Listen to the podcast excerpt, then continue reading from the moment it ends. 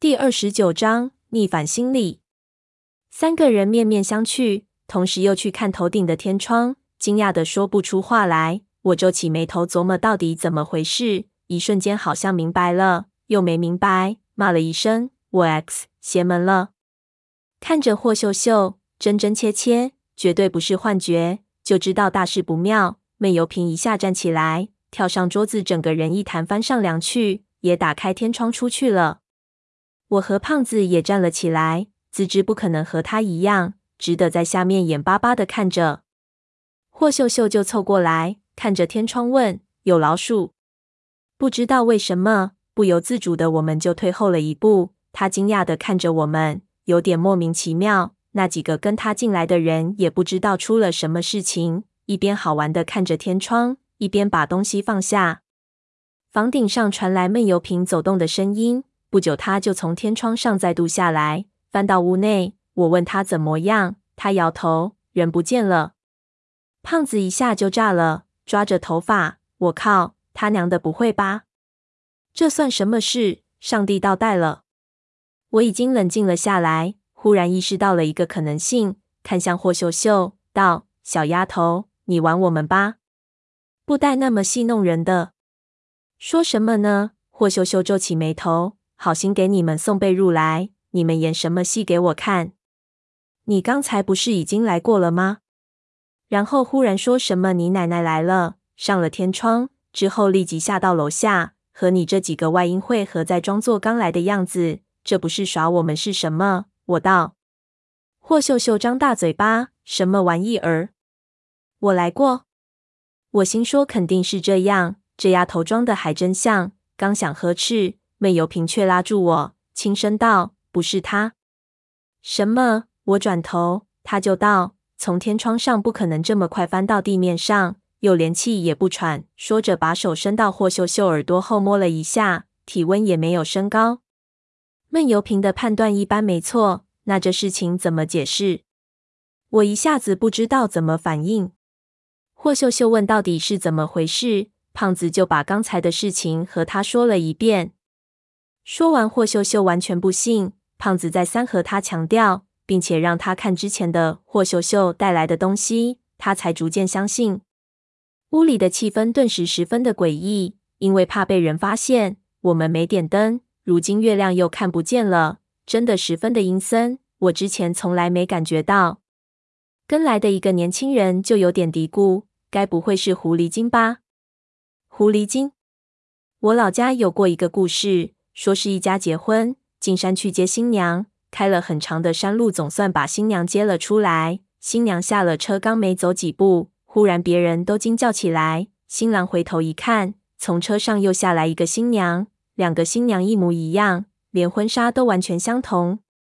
所有人都愣了，不知道怎么回事。后来报了警，警察也不知道怎么办。后来有个老人说，其中一个肯定不是人。要区分的办法只有一个，就是用电棍电。电棍电人人肯定到，但是如果不是人就没事。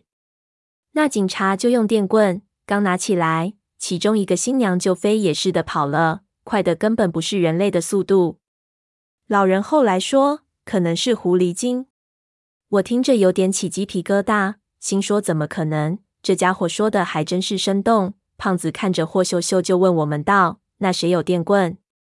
你敢？霍秀秀怒目看向胖子，我摇头，那肯定是无稽之谈，让他们别扯淡了。定了定才道，不说刚才的气氛，就是刚才那人的谈吐，肯定就不是妖精。我觉得妖精不会这么无聊，这家伙一定是个人。他娘的，咱们是被算计了。看着现在的霍秀秀，我就开始感觉到，刚才那女孩虽然和霍秀秀十分的相似，但是在某些神态上还是不同。那家伙一定是易容的，来套我们的话。我靠，能易容的那么像吗？胖子不相信。如果是熟悉的人，肯定不行。那种尽善尽美的易容是小说的虚构。但是我们和秀秀不熟悉，一路过来又一直很紧张，我们的注意力不在秀秀上，所以这人只要大概相似就能混过去了。我道，这是三叔告诉我的易容的缺陷。闷油瓶点头表示同意。胖子打量了一下秀秀，也是。我发现刚才那位的胸部比这位要丰满一些。那丫头是谁呢？她干嘛要这么干？说着看了秀秀一眼。我们在这儿只有霍家人知道。你们中有人可能泄密吗？胖子一直是怀疑论者，这话一出，秀秀就有点不高兴了。不过小姑娘表现出难得的修养，立即打了个电话，好像是请示奶奶。电话才说了几句，她就问我们道：“你们从新月出来的那段时间，有没有拿别人什么东西？”胖子刚想摇头，头才刚动就僵住了，立即摸口袋。掏出长一张名片，那是粉红衬衫递给他的。他看了看，就被霍秀秀身后的一个年轻人接了过去，放在鼻子下闻了闻，就皱起了眉头。可能就是这个。霍秀秀接过来闻了闻，你们真是太懈怠了。那种场合下别人的东西也敢随便拿？这上面有种特殊的气味，有训练好的狗的话，你跑到哪儿都逃不掉。我们的车一出来。他肯定就知道你们坐在上面，一路跟到我们这儿来。是那家伙。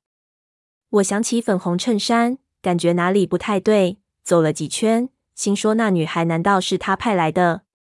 这人怎么会对我们的过去感兴趣？难道他也是局内人？不过那女孩子的举动很难解释，她说的事情头头是道。如果她只是套我们的话，那她未免知道的也太多了。最高明的小说家也没法在这么短的时间内编出那么完美的故事来。这些举动都显得非常多余。不对，这事情不对，要么就是背后有非常复杂的原因。但是我们才刚大闹天宫没多长时间，怎么可能有人这么算计我们？又或者，难道是霍家和其他北京豪门之间本身就有非常复杂的争斗？我们只是走进了这种争斗，被人摸了底。但是刚才和那小女孩的对话全是关于老九门，我们的内容。如果是他们的内斗，何必提这些？我百思不得其解，啧了几声。霍秀秀道：“算了，事情已经发生了，我们立即换个地方。你们带上东西跟我们来。”我叹了一声，心说同居的生活这么不安定，这是何苦呢？刚想跟着走，胖子和闷油瓶却一动不动。我愣了一下。也立即不动。秀秀问：“又怎么了？”胖子道：“别装了，你胖爷我认脸认不出来，女人的身材可是过目不忘。你到底是谁？”